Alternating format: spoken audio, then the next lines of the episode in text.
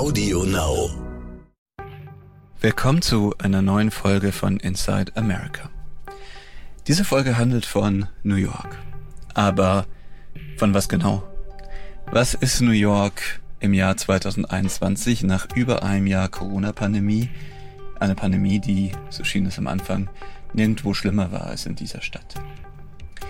New York hat ein Trauma erlitten und wahrscheinlich liegt es auch daran und dass es so lange gedauert hat, dass sich die Stadt wahrscheinlich noch nie auf einen Sommer so sehr gefreut hat wie auf den Sommer 2021. New Yorks noch Bürgermeister Bill de Blasio sagte vor kurzem, dies werde das Summer of New York City werden. Ein Sommer, wie ihn die Stadt noch nie erlebt hat. Aber wie genau kommt New York eigentlich aus der Corona-Pandemie? Wie hat sich die Stadt verändert? Was ist New York 2021? Das heißt immer, New York sei immer zurückgekommen. Nach der Kriminalität der 70er Jahre genauso wie nach 9-11, wie nach der Finanzkrise 2008. So auch dieses Mal. Oder hat sich die Stadt doch verändert unwiderruflich? Ist das Trauma doch stecken geblieben in den Menschen? Davon handelt eine Geschichte, die ich im Moment recherchiere für den Stern und die in ein paar Wochen erscheinen wird. Aber hier im Podcast gebe ich schon mal einen kleinen Ausblick darauf und lasse Sie teilhaben an meiner Recherche. Ich bin Raphael Geiger, US-Korrespondent des Stern. Schön, dass Sie dabei sind. God bless America. Time for us, for we the people, to come together.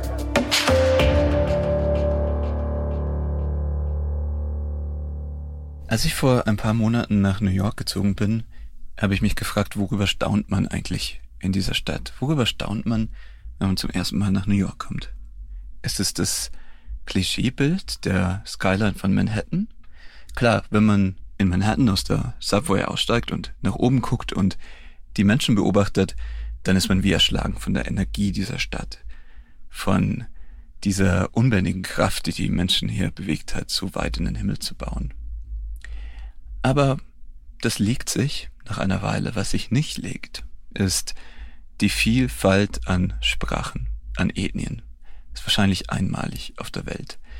Es ist vielleicht, denke ich heute, vielleicht sogar beeindruckender als das Touristenbild der Skyline von Manhattan.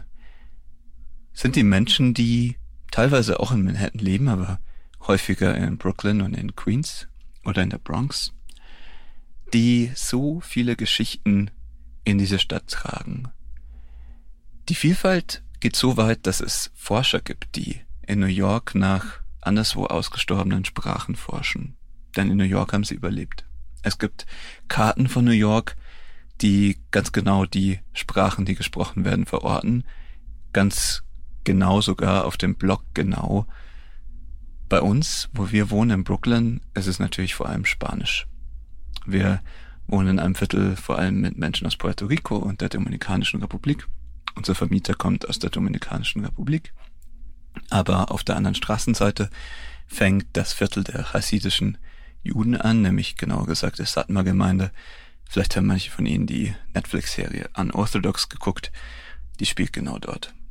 Wir wohnen am Broadway, nicht im Broadway in Manhattan, sondern im Broadway von Brooklyn. Und der Broadway in Brooklyn ist, wo wir wohnen, die Grenzlinie zwischen der ultraorthodoxen, der chassidischen Gemeinde, südlich davon und nördlich davon den Einwanderern aus vor allem der Karibik.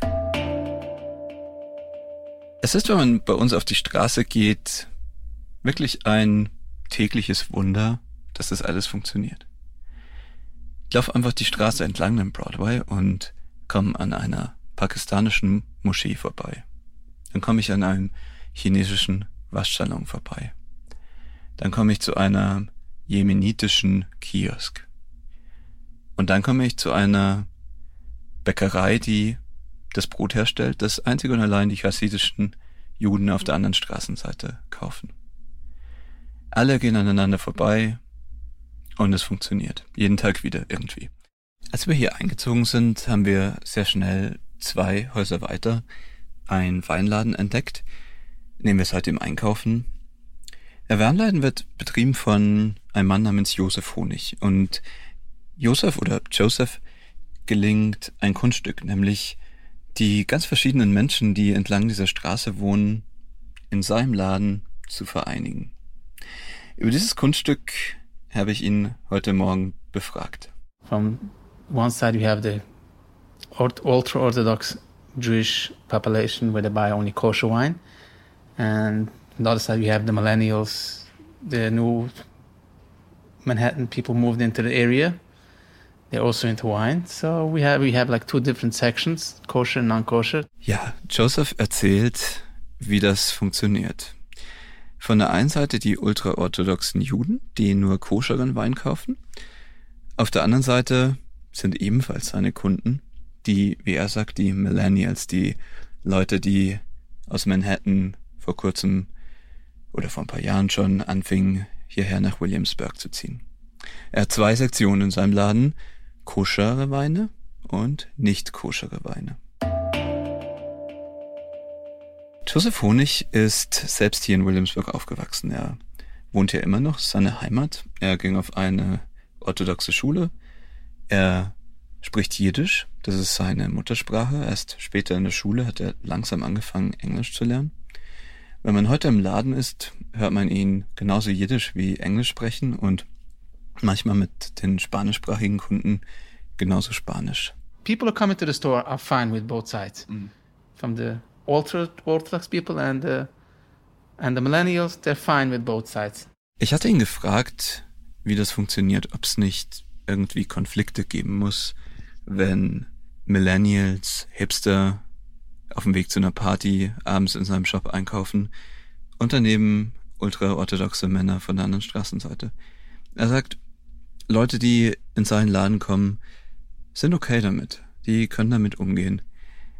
Und ich hatte ihn gefragt, das ist einer der wenigen Orte, oder, an denen sie überhaupt sich begegnen. Und Joseph sagt, es ist der einzige. It's not one of the only, it's the only. I was debating myself I should put signs, kosher and non-kosher. Right. I decided, even though it, it happens sometimes, problems where people think because I'm Jewish, I am only kosher, and I don't know if they're kosher or not. And they, and when they and when they ring out and they say something in Hebrew like shalom, like I say, oh, you looking for kosher? Hmm. But most of the time, I know my people, know my clientele, my customers, and when somebody who I knew is looking for kosher, I tell them this is the kosher section. And especially if a altar altar guy comes in this area, I know right uh, right hand that oh this is not kosher.